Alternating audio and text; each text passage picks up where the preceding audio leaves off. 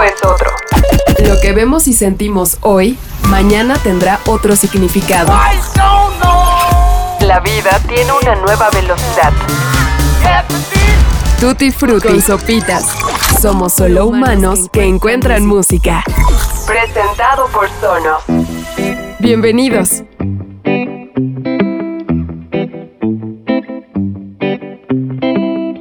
Podemos afirmar, sin temor a equivocarnos, que Nirvana fue el grupo más importante e influyente de la década de los 90.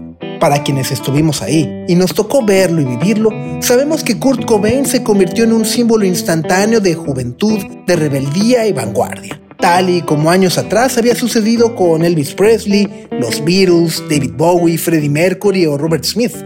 Fue una figura arquetípica que contaba con todos los elementos originales y algo extra para conectar mediáticamente. La soledad, depresión y ansiedad de su autor eran los mismos sentimientos que millones de jóvenes norteamericanos experimentaron. I will not make age an issue of this campaign. I am not going to exploit for political purposes my opponent's youth and inexperience. Después de ser ignorados durante años por Ronald Reagan. Y además, ser víctimas de una recesión y la mayor deuda externa que hasta entonces había alcanzado a la nación de las barras y las estrellas.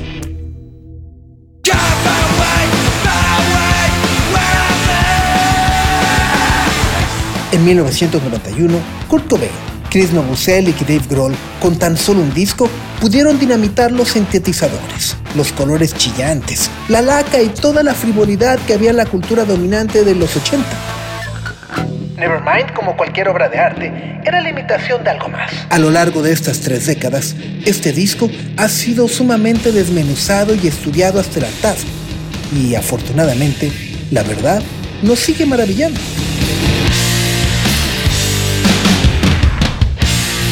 Las melodías disfrazadas de hard rock, post-punk o como desde entonces acuñó, el grunge, tienen sus orígenes en el pop más básico y elemental, desde los Beatles hasta los Pixies. Smells Like Teen Spirit, por ejemplo, nació de un intento por dominar un clásico de Boston. Sí, Boston.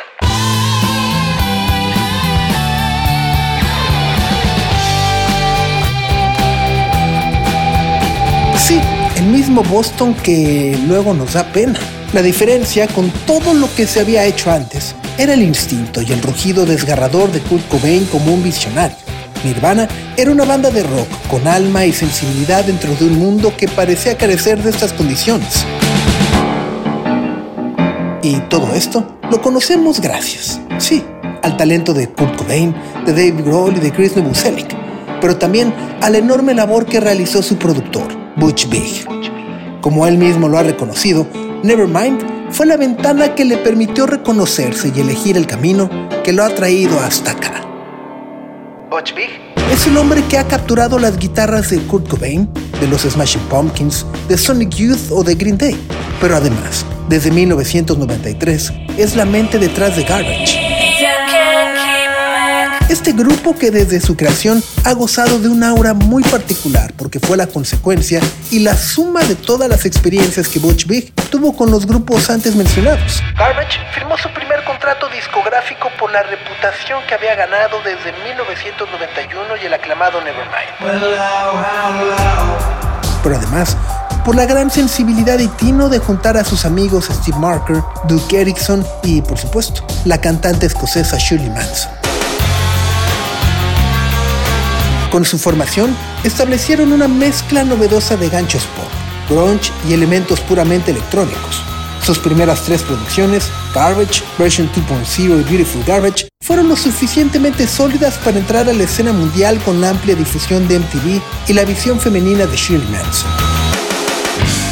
Los temas masculinos que en el pasado inmediato había producido Butch Vig y en general gran parte de la escena grunge contrastaban con los que Manson ponía en la ecuación, Junto a PJ Harvey, por ejemplo, Garbage se convirtió en una banda carismática que equilibraba el poder sónico con la belleza física, que competía de manera justa con las grandes corrientes dominantes del pop.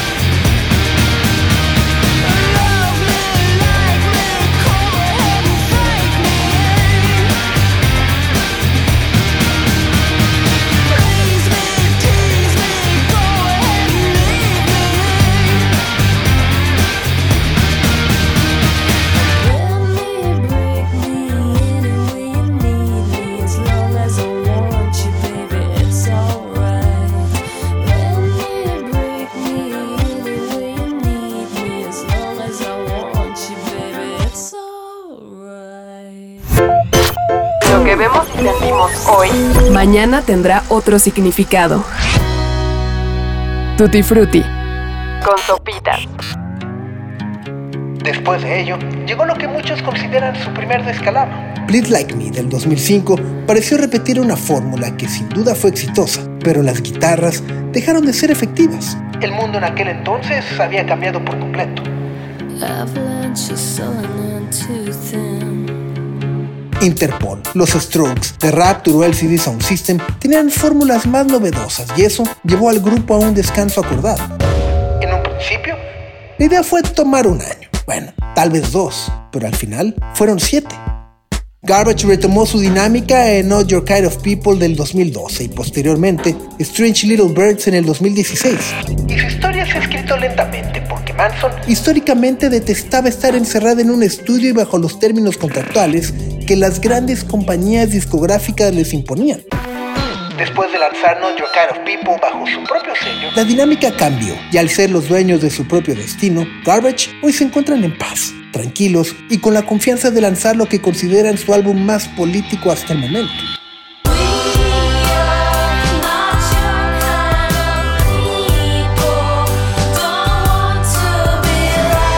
Así es como llegamos al 2020 y al inicio de una pandemia que nos cambió la vida a todos.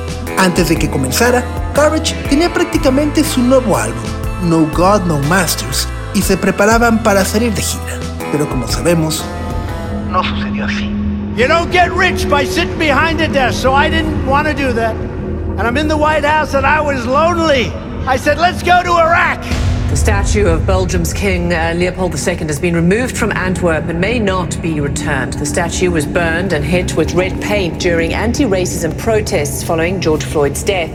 En cambio, mientras estaban confinados, Estados Unidos se incendiaba con la retórica de Donald Trump y el asesinato de George Floyd.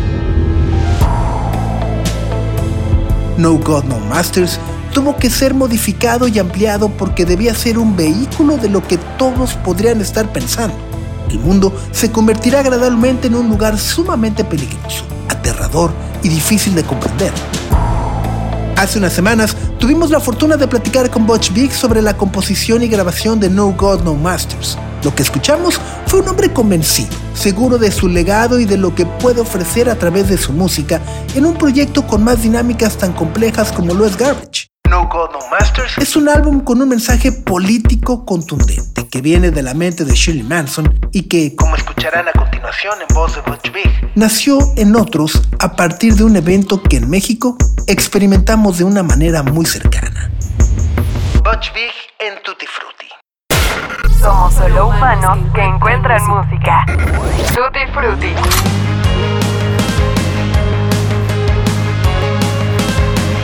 Sentimos que es un disco en el que Garbage regresa al sonido que los caracterizó en los 90, pero ¿cuál es la historia o cuál es el concepto detrás de No God, No Masters? Well, I think No Gods, No Masters is the most social political record that we've ever made. And it's definitely a direct reflection of the craziness of the world in 2020. As we started writing songs, the record started getting sharper and more angular. And uh, Shirley started finishing the lyrics.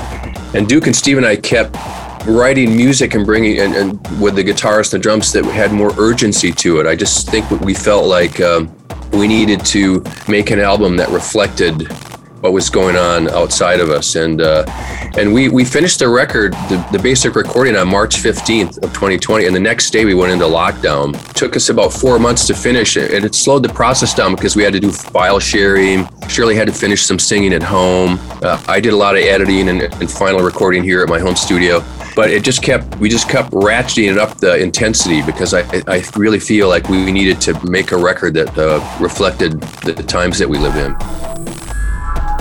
Creo que No God No Masters es el disco más político y social que hemos hecho y es un reflejo directo de la locura que vivió el mundo durante el 2020. Mientras empezábamos a componer canciones, el disco comenzó a tornarse más agudo y nítido. Shirley Manson terminó las letras y yo junto con Steven seguí escribiendo música con guitarras y baterías, con una cierta urgencia porque sentíamos que necesitábamos un álbum que reflejara lo que estaba pasando allá afuera. Terminamos de grabar, al menos la base más o menos el 15 de marzo del 2020, y al día siguiente comenzó el confinamiento. A partir de ahí, nos tomó cuatro meses acabarlos porque todo el proceso se alentó entre el envío de archivos, Shirley tuvo que volver a grabar partes vocales desde su casa, yo tuve que hacer las grabaciones y ediciones finales aquí en mi estudio y bueno, eso hizo que la intensidad de todo subiera porque verdaderamente sentía que teníamos que hacerlo para reflejar los tiempos que vivimos. Hemos tenido la oportunidad de escucharlo y sentimos que quizá tiene un paralelismo muy importante con Beautiful Garbage, quizá muy al estilo Robert Soul y Revolver, es decir, es muy familiar, aun cuando la distancia entre ambos discos es de 20 años. ¿Qué nos puedes contar sobre el método de trabajo híbrido entre el estudio y la distancia por culpa de la pandemia? Well, I agree with you. I, I, think that No Gods, No Masters, to me, Beautiful Garbage was a very eclectic album. Every song kind of had its own vibe, and I really feel like that's similar. No Gods, No Masters. Like, there's some songs that sound very sort of schizophrenic and uh, just really angular and chopped. Like No Gods, uh, excuse me, The Men Who Rule the World is really staccato and sort of sounds like a fractured Talking Head song to me you know, except then it goes in the chorus and it sounds like old school Nine Inch Nails. But there's a lot of different styles on their record. Uh, like uh, Anonymous XX reminds me of uh, a cross between uh, uh, Roxy music and Talking Heads. To me, that song sounds like Roxy music. So yeah, so there's a lot of different styles on on uh, No Gods, No Masters. But the thing that holds it together is Shirley singing in her lyrics.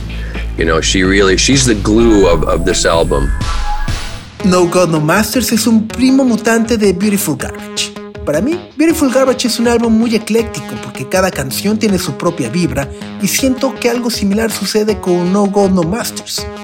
Algunas canciones son un poco esquizofrénicas y tienen varios ángulos como digamos The Man Who Ruled the World. Tiene fragmentos muy al estilo de los Talking Heads, aunque en el coro podrías pensar que suena más bien al viejo Nine Inch Nails.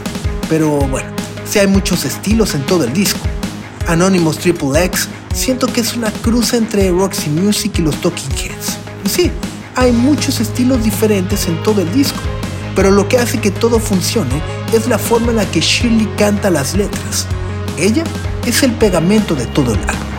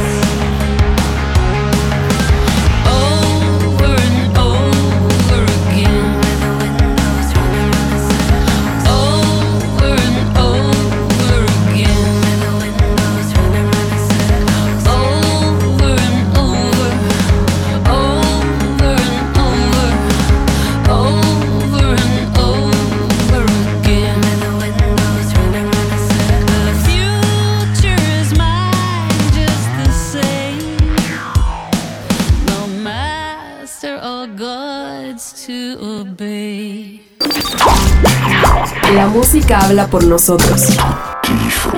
Con sopitas. En este álbum hay una presencia sólida del concepto de Dios. Quizá no como algo religioso, sino como una fuerza que mueve las cosas. Así que, ¿cuál es tu relación con esa idea y cómo sientes que funciona en el disco? I think Shirley says God. It's in a couple titles, and she it's in you know three or four Three. songs. Yeah. But it's not from a religious context. It's it's looking at uh, uh, two things: um, uh, power, because sometimes religion can hold as much power as governments and, um, and political movements. And in times of trouble, a lot of people are looking for some sort of spirituality to help them get through that. And a lot of times, there's no one there to help them. You know, I mean, on the song uh, "Waiting for God to Show Up," that's you know, that's about a lot of that's about Black Lives Matter. And uh, where's God when all these people need someone to to help them? You know, so yeah, it's not really it's not really uh, taking on religion. It's just about grappling with uh, when things are really really bad. How where is the spirituality that's going to help you get through the next day? Creo que Shirley menciona a Dios en tres o cuatro canciones, pero no viene desde un contexto religioso. Va más bien por el sentido del poder y que algo de esta naturaleza pueda concentrar tanta fuerza como, digamos, no sé, los gobiernos o los movimientos políticos. En tiempos difíciles, la gente busca algún tipo de espiritualidad que los ayude a superarlos y muchas veces no hay nadie que les pueda ayudar. En la canción Waiting for God, por ejemplo, trata completamente sobre el Black Lives Matter y esa pregunta que surge. ¿Dónde está Dios cuando todas estas personas lo necesitan? Así que todo ello no tiene que ver con la religión, es más bien tratar de entender qué sucede cuando las cosas van verdaderamente mal y saber dónde está toda esa espiritualidad que nos debe ayudar a superar los obstáculos. ¿Te involucraste en las letras o solo en la música? On this record, the lyrics are all Shirley's. You know, in the past, sometimes um, I'll bring in some lyrics, or Duke or Steve will, or we'll bring in a title. But really, since the second record on, uh, Shirley's pretty much written, you know, all, almost all of the lyrics. And uh, so the music is, yeah, Duke and Steve and me. And the, the cool thing is, like, I played a lot of guitar on this record, I played a lot of keyboards. Um, the song The Creeps was written on uh, modular synths. I have an old ARP 2600, and then I got a new uh, computer VST that emulates that. So it's all like twiddly knobs. but it, it, to me, it sounds The Creeps, even though it was written on a synthesizer, it sounds like punk rock. En este disco, todas las letras son de Shirley Manson. En los anteriores algunas veces aportaba algunas cosas junto a Steve y quizá algún título o cosas por el estilo. Pero desde el segundo disco, casi todo el contenido de Garbage, líricamente hablando, es de Shirley. La música es de Steve y mía, y lo interesante ahora fue que toqué muchas guitarras o muchos teclados. The Creeps, por ejemplo, fue escrita en un sintetizador Behringer 2600 y me la pasé girando perillas y apretando botones. Pero a pesar de que fue escrita con sintetizadores, para mí sigue sonando a punk rock.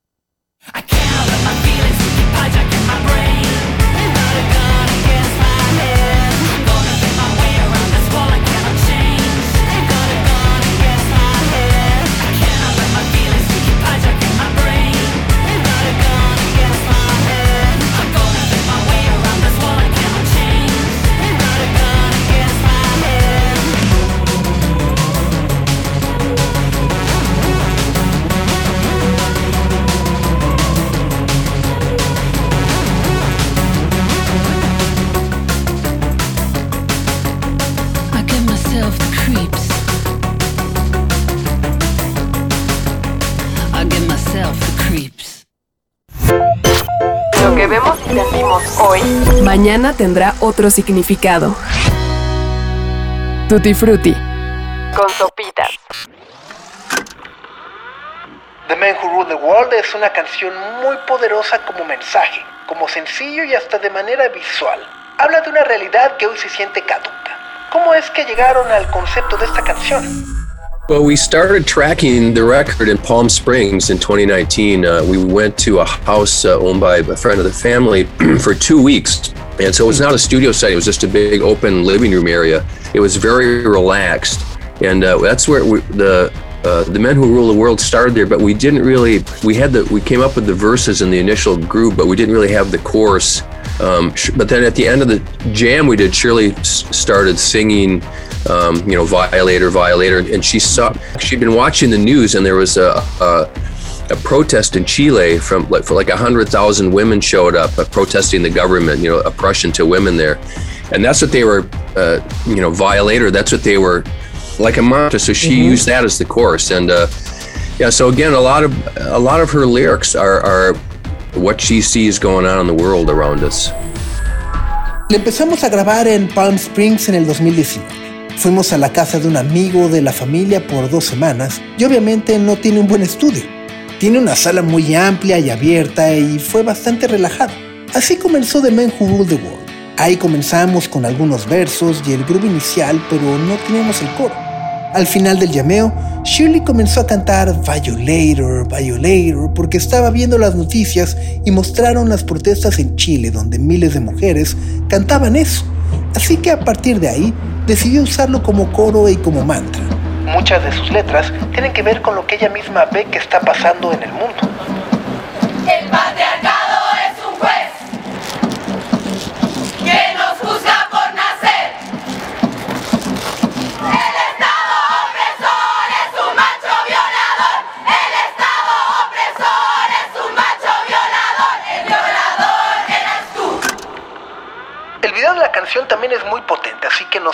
compartir algo sobre eso. contacted Shirley last year, and they started communicating. And she's a she's an artist and uh, and does a lot of animation and short films. And, and Shirley thought it'd be great for her, especially she's from Chile, also. Oh. You know where Shirley got the got the lyric idea for the course from. Um, so we just thought it was cool, and she's working on uh, the new video now for the Creeps, and it's really cool. for the Creeps is really weird. It's really cool. La idea fue de una joven artista de Chile que contactó a Shirley el año pasado y comenzaron a tener comunicación. Hace bastantes animaciones y algunos cortometrajes, y creímos que era una gran idea para ella, y especialmente porque es de allá. Así que ha resultado bastante padre, y ella misma ahora está trabajando con nosotros para el nuevo video que corresponde a The Creeps. Es realmente sensacional, y el nuevo video es verdaderamente raro.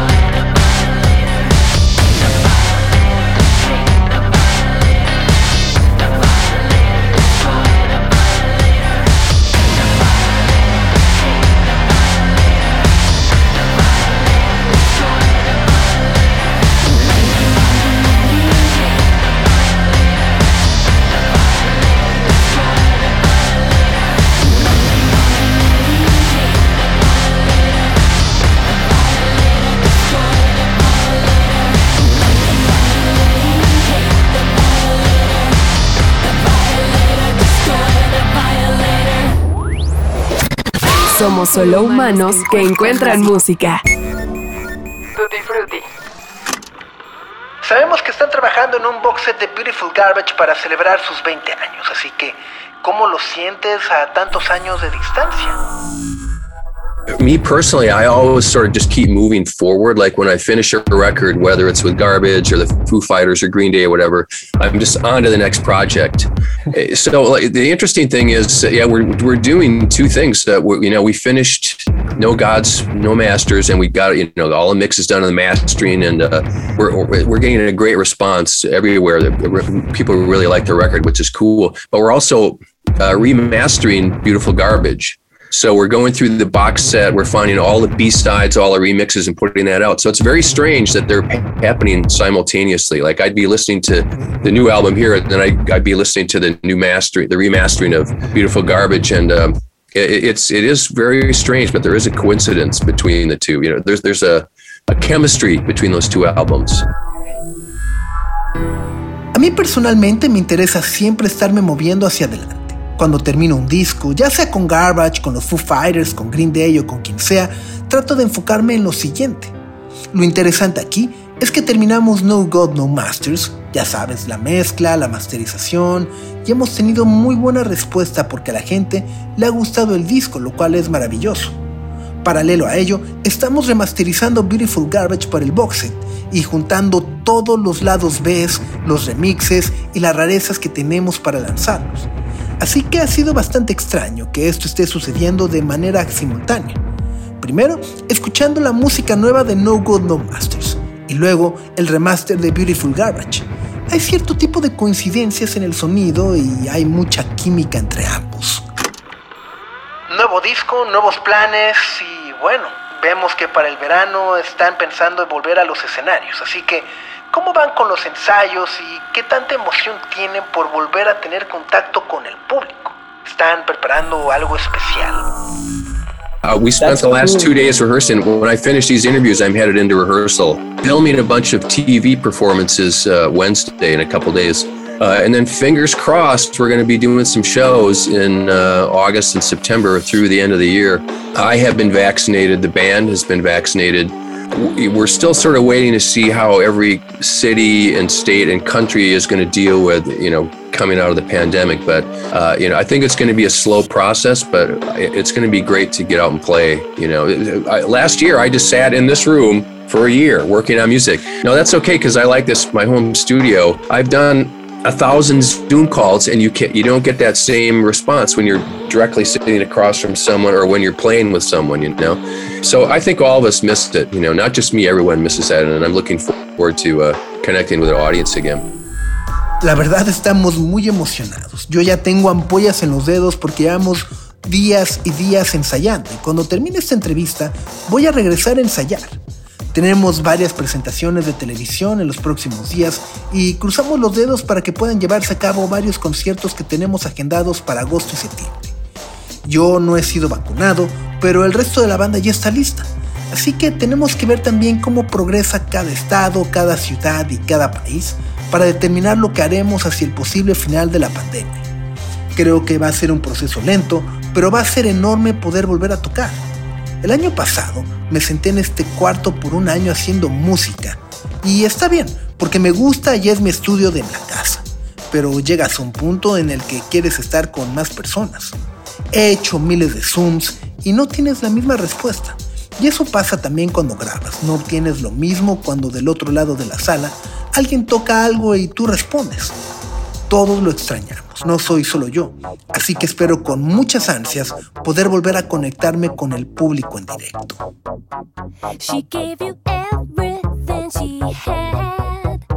She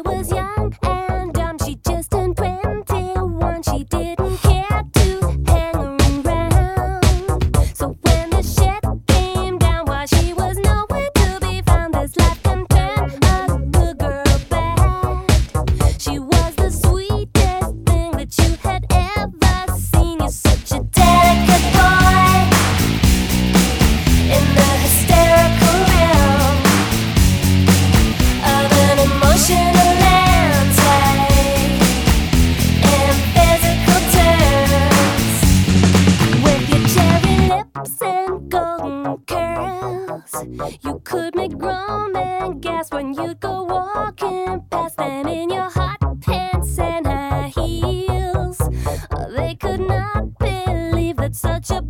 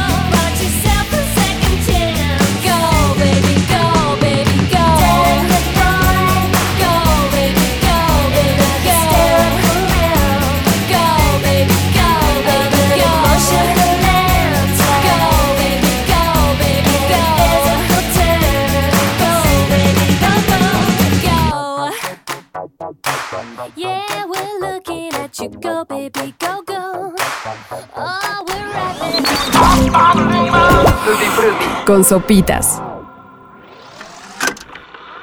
Tenemos que confesarte que somos muy fans de su versión de Starman de David Bowie y sabemos que la van a incluir en la edición de lujo de No God No Masters. Así que, ¿qué tanta influencia tuvo Bowie en tu trabajo? I love Bowie so much. I heard on the radio the other day. I heard "Heroes" came on, and I just I love that song. My favorite record, I think, is probably Ziggy Stardust. On on New Year's Eve this year, um, I was having a party with my wife and daughter, a party of three. And at midnight, Beth, my wife, said, "What are you going to put on?" And I cranked Ziggy Stardust like really loud, and we when we just sort of danced around to the whole album. It was fantastic.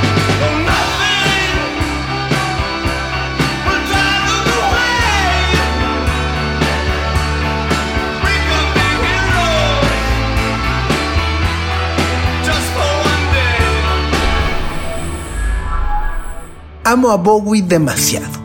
El otro día en el radio escuché Heroes y pensé en lo mucho que amo esa canción. Mi disco favorito quizá es Ziggy Stardust. Y en Año Nuevo tuve una fiesta solo con mi esposa y mi hija justo en la entrada del 2021. Y puse ese disco a todo volumen y me puse a bailar con el disco completo. Fue fantástico. Reconocido genio musical. Además de Garbage, has regalado piezas clásicas del rock. Así que, ¿cómo es tu relación con la música en estos días? ¿Escuchas discos completos? ¿Escuchas sencillos?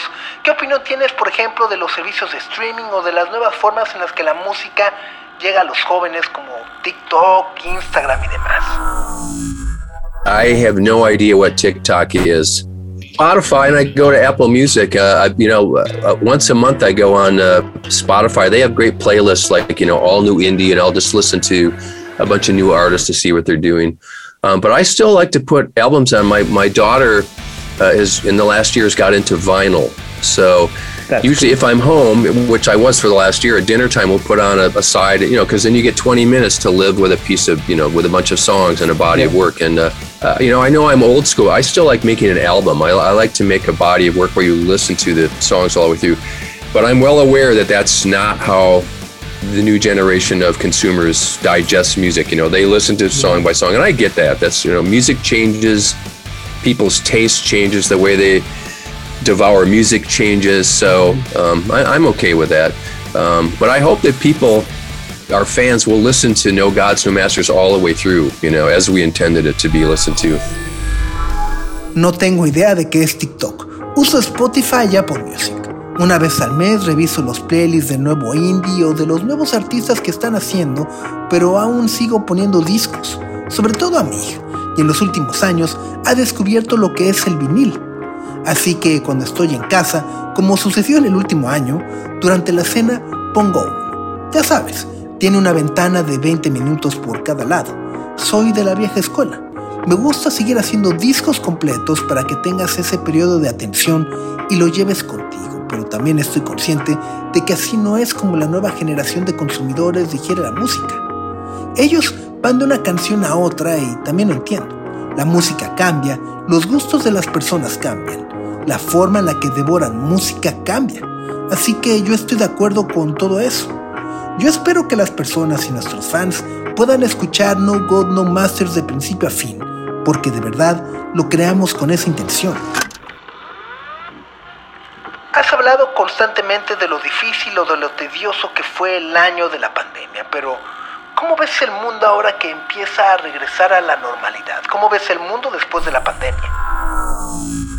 Here in the US, there's been a tiny bit of a sigh of relief because Trump is out of office, but the country is so polarized, you know, between the far right and the and the and the left, and they just cannot seem to get even close to the middle to agree on anything. And uh, so it, it scares me, um, you know, that uh, we're going to sort of remain a country divided. And I think I don't see that changing for a while. You know, uh, I, you know, I just don't know how people are going to sort of work out their differences. But I do feel like with Trump not not having that viewpoint that everyone hears every day, it's it's calmed down a little bit. So I feel positive that by the end of the year we're going to start to get back to a bit of normalcy. You know, at least I hope so. Yeah, thanks, Jose. And I hope we make it down in Mexico. I don't know if we're going to make it this year, but we're probably going to be touring quite a bit in 2022. And, and we love our Mexican fans. We love coming down there. So. Fíjate que en Estados Unidos ha habido un sentimiento de alivio porque Trump está fuera de la Casa Blanca. Pero el país está tan polarizado entre la derecha y la izquierda que parece que ninguno está cerca ni dispuesto a ponerse de acuerdo en nada. Me asusta que tenemos un país muy dividido y no veo que eso vaya a cambiar en un buen rato. No veo cómo las personas vayan a arreglar sus diferencias. Siento que el hecho de no tener a Trump todos los días dando su opinión de todo va a calmar mucho las cosas. Estoy muy optimista de que para el fin de año vamos a empezar a ver cierto nivel de normalidad. Al menos eso es mi deseo. Y espero que nos podamos ver pronto en México. No sé si lo podremos lograr este año, pero queremos regresar con una gira en el 2022. Así que amamos México y la verdad esperamos regresar.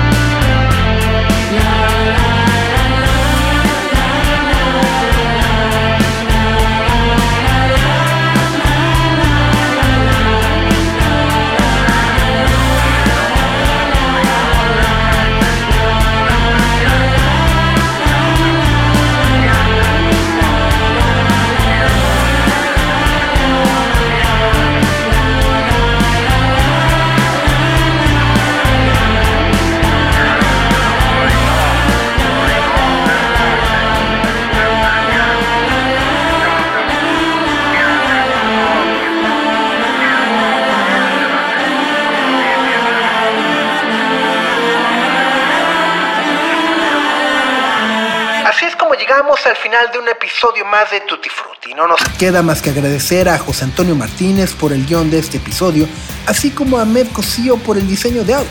Gracias, gracias, gracias infinitas a nuestros amigos de Sonos por la calidad de audio que día a día nos dan con sus maravillosas bocinas y sobre todo por el apoyo para la realización y producción de este podcast. Sin ellos, nada de esto sería posible. Así que también les tengo que agradecer a todas y todos los que se han suscrito a nuestro newsletter semanal, donde contamos novedades, chismes y recomendaciones, etc. Así que, bueno, pueden suscribirse y sumarse a través de nuestra cuenta de Instagram en arroba tutifrutipodcast. Suscríbanse, síganos y pasen la voz. Que tengan una gran semana. Yo soy Sopitas y nos escuchamos en la próxima entrega de Tutti Frutti. Adiós. El tiempo es otro. Lo que vemos y sentimos hoy, mañana tendrá otro significado. La vida tiene una nueva velocidad. Tutti Frutti con sopitas. Somos solo humanos que encuentran música. Presentado por Sonos.